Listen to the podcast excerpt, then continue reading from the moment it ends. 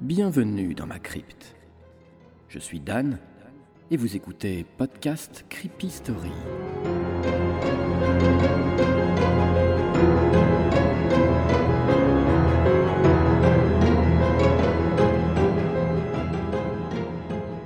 Au programme de ce soir, une histoire de covoiturage et le portrait d'Albert Fish, tueur en série et cannibale. Je tiens à préciser, pour les âmes sensibles de ce soir, que ces deux histoires sont très sanglantes et d'une extrême violence. Le gore est de mise, alors si vos oreilles sont trop chastes pour les écouter, je vous conseille d'éteindre ce podcast. Il n'est pas fait pour vous. Maintenant que vous êtes prévenus, commençons donc par la première histoire que j'ai intitulée Un si gentil conducteur.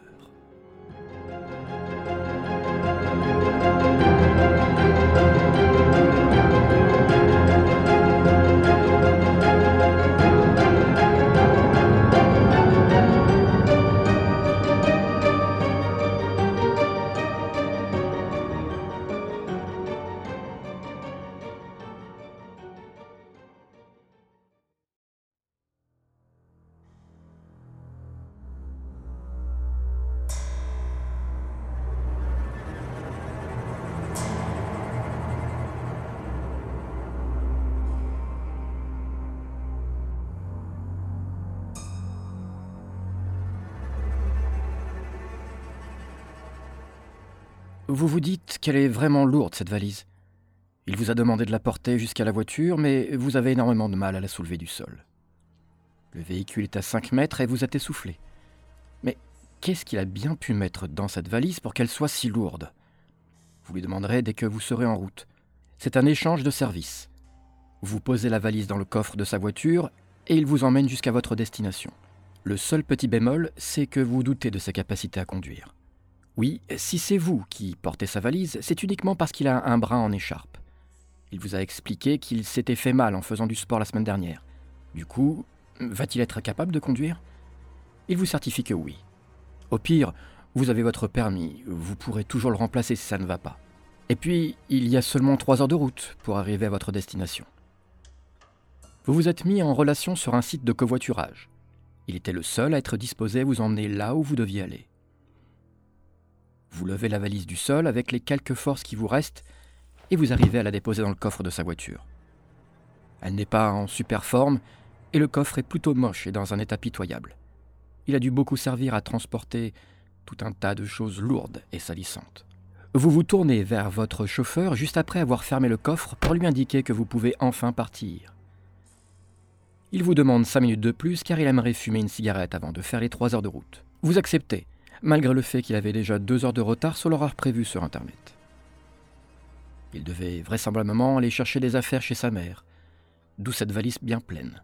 Mais bon, si ça pouvait vous éviter d'avoir à respirer de la fumée pendant le trajet, c'était pas plus mal. Enfin, le moment est venu de partir. Vous montez tous les deux dans le véhicule et il démarre le moteur. Sur le rétroviseur, plusieurs sapins odorants sont accrochés. Au début, c'était perturbant, mais au bout de cinq minutes, vous vous y êtes habitué. Vous roulez depuis 1h30. La discussion dans l'habitacle bat son plein. Il vous dit qu'il s'appelle Jean, qu'il habite près du parking où vous êtes retrouvé et qu'il travaille à la poste. Il doit se rendre dans votre ville de destination pour apporter des affaires qu'il a dans la valise à un ami dans le besoin. Quelle personne charmante. Vous êtes sous le charme de ce monsieur physiquement attrayant et poli. Vous faites une pause dans une station-service pour manger un bout. Avant de partir, il vous prévient qu'il va aux toilettes et que vous pouvez l'attendre dans la voiture. C'est ce que vous faites. Vous ouvrez la porte du véhicule. Celle-ci se met à grincer très fortement. Vous vous dites qu'il devrait vraiment s'occuper de cet tas de ferraille avant qu'il ne tombe en morceaux, en plein milieu d'un trajet. Vous vous asseyez à votre place et claquez la portière. Cette action a pour résultat de faire tomber le clapet de la boîte à gants. Tout ce qu'il y avait à l'intérieur sort du réceptacle en un vomissement de papier en tout genre et de carnets à la couverture noire mat. Précipitamment, vous ramassez les papiers étalés au sol et les remettez dans la boîte à gants. Vous faites de même avec les carnets noirs. Votre curiosité vous chatouille et vous décidez d'ouvrir le dernier carnet qui reste en dehors de la boîte à gants. Sur la première page, vous pouvez lire Journal intime numéro 6. Les pages suivantes sont griffonnées d'une écriture très fine et dense. Vous avez du mal à parcourir les premières phrases tant c'est écrit petit. Vous tournez la tête vers l'extérieur et vous apercevez votre chauffeur qui revient des toilettes.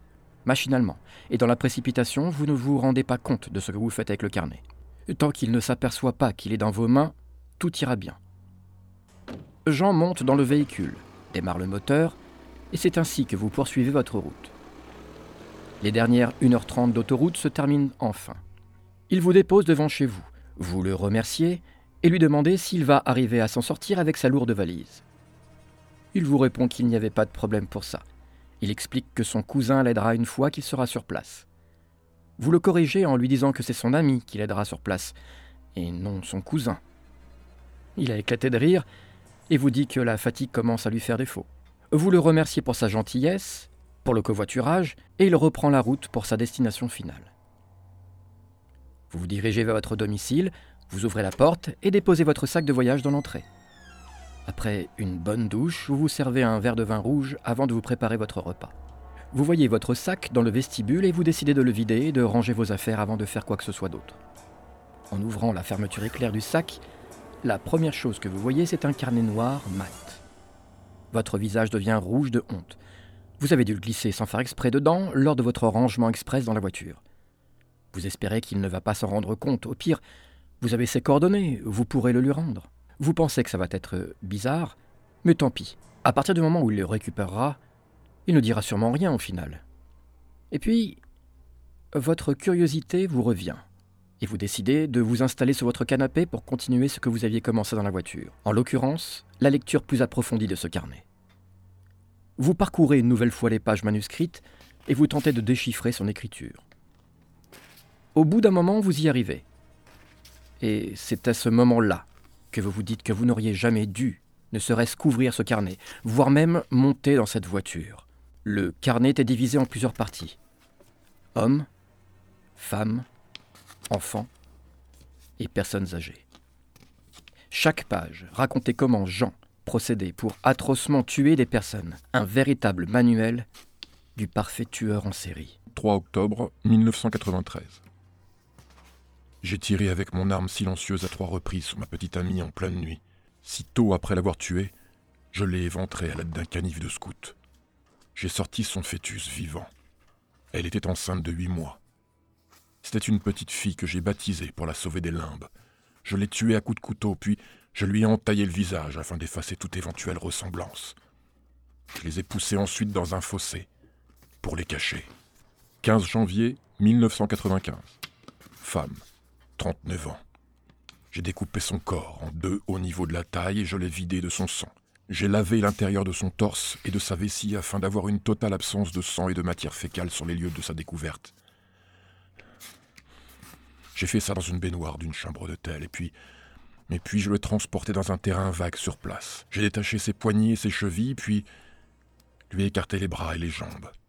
J'aime les mettre dans cette position. Cela me procure du plaisir. Ensuite, j'ai mutilé ses cuisses, sa poitrine, et j'ai entaillé sa bouche, depuis la commissure des lèvres jusqu'aux oreilles. Pour finir, j'ai retiré la totalité de ses entrailles, pour les poser sous ses fesses. 12 juillet 1998. Fillette de 4 ans. J'ai découpé le corps de l'enfant. J'ai mis les morceaux dans un frigo. J'ai cuit une main dans une casserole. Ce jour-là, j'ai failli me faire démasquer par mes voisins car ses intestins étaient coincés dans le vide ordure. 2000 à 2005. 14 victimes. Que des femmes. Je les ai étranglées, poignardées ou noyées. J'ai prélevé des tranches de chair découpées dans les fesses et les cuisses de certaines d'entre elles. 2005 à 2007. Faire semblant d'être blessé en portant un bras en écharpe est de loin ma meilleure tactique. Je demande à la personne de m'aider à porter un paquet dans ma voiture. Avec ce stratagème, j'ai pu décapiter au moins 12 de mes victimes. J'ai conservé les têtes dans mon appartement, comme autant de trophées. 12 septembre 2008. Je perce des trous dans leur crâne, alors qu'ils sont encore vivants, puis je leur injecte de l'acide chlorhydrique ou de l'eau bouillante dans le globe frontal. J'ai collectionné dans mon appartement quatre têtes humaines, des photographies de mes crimes, des mains, des corps dans des bidons d'acide, des ossements, et un cœur conservé au congélateur. 2012. Ma nouvelle passion me prend beaucoup de temps. Je confectionne des abat-jours et des bibelots avec la peau des femmes que je tue. La lumière est plus belle et plus agréable lorsqu'elle est filtrée par de la peau humaine. Octobre 2020. Rester confiné avec maman a été la pire chose qui pouvait m'arriver. Au bout de deux mois, je n'ai pas pu tenir. Je l'ai décapitée pour la faire taire. Et je l'ai découpée, puis mise dans une valise. Je dois la déposer le plus loin possible de chez moi. Il y a une déchetterie près d'une forêt, à trois heures de route d'ici. J'ai rendez-vous sur le parking du supermarché cet après-midi avec quelqu'un pour du covoiturage. Ça me fera un bon alibi au cas où. Et puis, si j'ai mes pulsions, je pourrai les assouvir tranquillement sur une aire d'autoroute. Je vais avoir du retard. Maman a du mal à rentrer dans la valise. Vous refermez le carnet. Vous vous levez du sofa. Vous avez la nausée. Vous vous saisissez du téléphone pour composer le numéro du commissariat le plus proche. Soudain, on sonne à la porte. Vous allez ouvrir. C'est Jean. Ou du moins, c'est sous ce prénom que vous le connaissez. Mais il aurait pu s'appeler Albert Fish, Ed Gain, Jeff Dahmer. Ted Bundy, Edmund Kemper, Munson ou Jack. Son bras en écharpe est à présent délivré de son entrave. Il est à 100% de ses capacités. Il a l'air furieux. Il veut récupérer son carnet.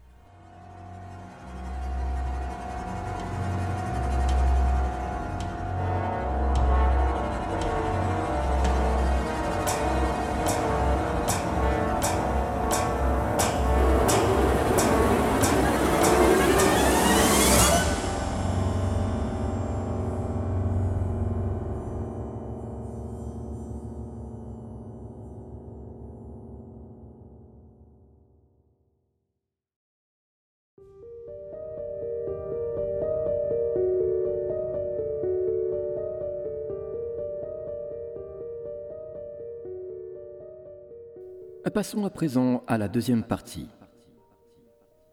Comme je vous l'ai annoncé plus tôt, je vais vous parler d'Albert Fish, un tueur en série abominable, tout droit sorti des enfers. Je tiens à préciser que j'ai délibérément enlevé tous les passages à caractère sexuel et nécrophile. Mon podcast n'ayant pas vocation à traiter de ces sujets, vous pouvez toutefois en savoir plus sur Albert Fish sur Internet, ou avec l'excellent podcast de Simon Predge, Ars Moriendi que je vous recommande plus que chaudement.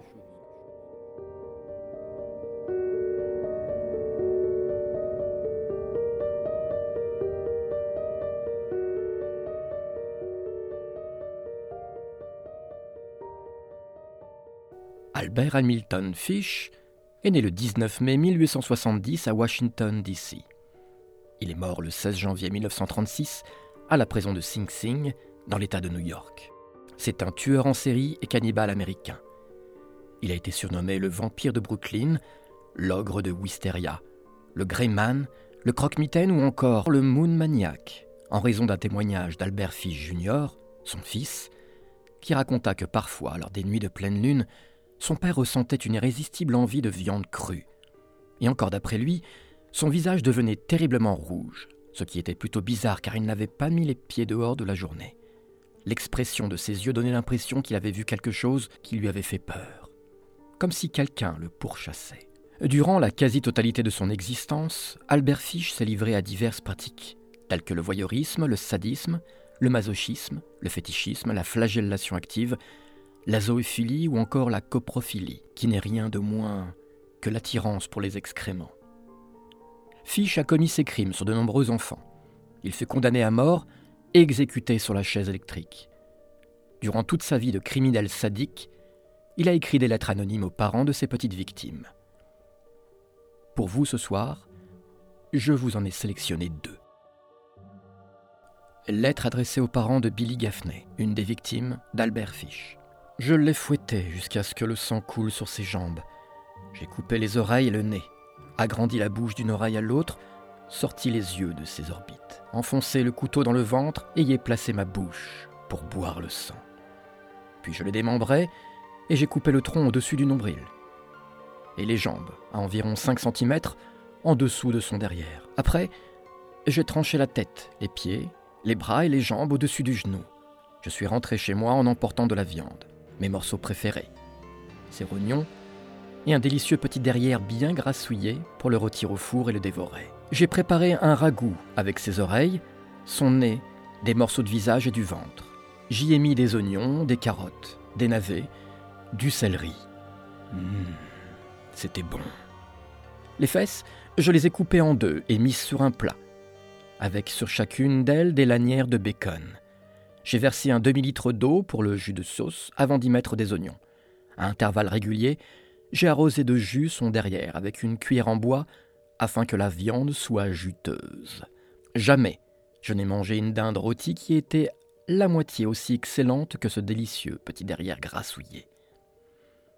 J'en ai mangé pendant quatre jours. Lettre adressée à Madame et Monsieur Budd. Chère Madame Budd, en 1894, un de mes amis s'est embarqué sur le vapeur Tacoma du capitaine John Davis, allant de San Francisco à Hong Kong. En arrivant, il partit s'enivrer en compagnie de deux amis. À leur retour, le bateau était parti. La famine sévissait à cette époque. La viande coûtait entre 1 et 3 dollars par livre. La famine était telle que les pauvres vendaient leurs enfants de moins de 12 ans comme viande de boucherie. Un jeune de 14 ans n'était pas en sécurité dans la rue. Toutes les boutiques vendaient cette viande grillée ou bouillie. Des membres de l'enfant étaient apportés, et vous pouviez choisir la partie qui vous convenait. Les fesses étaient les parties les plus prisées et vendues en escalope. Elles coûtaient aussi le plus cher. John est resté en ces lieux tellement longtemps qu'il développa un goût pour la chair humaine. À son retour de New York, il kidnappa deux jeunes garçons de 7 et 11 ans.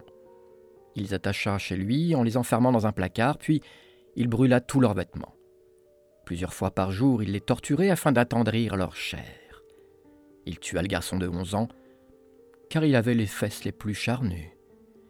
Il cuisina et mangea toutes les parties à l'exception des os du crâne et des entrailles.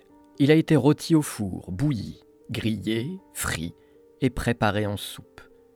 Le même sort attendait le plus jeune. À cette période, je vivais au 409 East de la centième rue. Il me vantait tellement souvent les délices de la chair humaine que je me décidai à en goûter. Le dimanche 3 juin 1928, je vous ai appelé au 406 ouest de la 15e rue. Je vous ai apporté un pot de fraises à la crème. Nous avons déjeuné ensemble. J'ai fixé mon choix sur Grace. Au prétexte de l'emmener à une fête, vous avez dit qu'elle pouvait y aller. Je l'ai emmenée dans une maison, à Westchester, que je venais de louer. Je lui ai demandé de rester à l'extérieur. Elle accueillit des fleurs. Je suis monté à l'étage et j'ai enlevé mes vêtements. Si je ne le faisais pas, je savais que le sang allait les tacher. Quand tout fut prêt, je l'ai appelée par la fenêtre. Puis je me suis caché dans le placard jusqu'à ce qu'elle entre dans la chambre.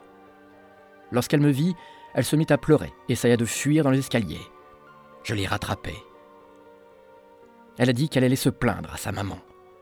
Comme elle donnait des coups de pied, me mordait et griffait, je l'ai étranglée, puis découpée en petits morceaux afin que je puisse emmener la viande dans mes chambres. Je l'ai cuisinée et mangée. Ça m'a pris neuf jours pour la manger en entier.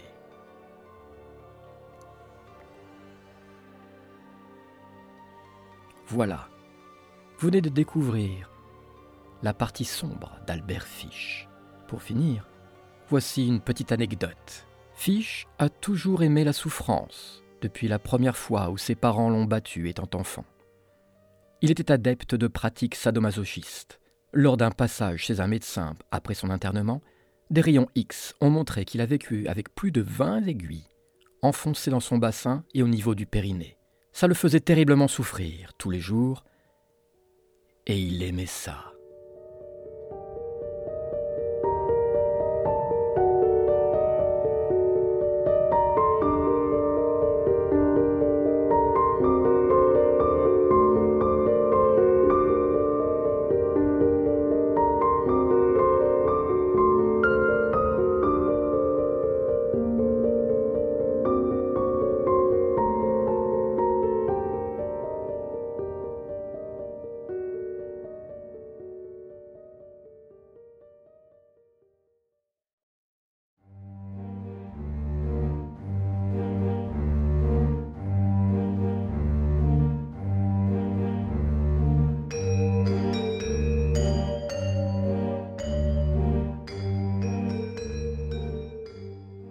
Vous venez d'écouter Podcast Creepy Story.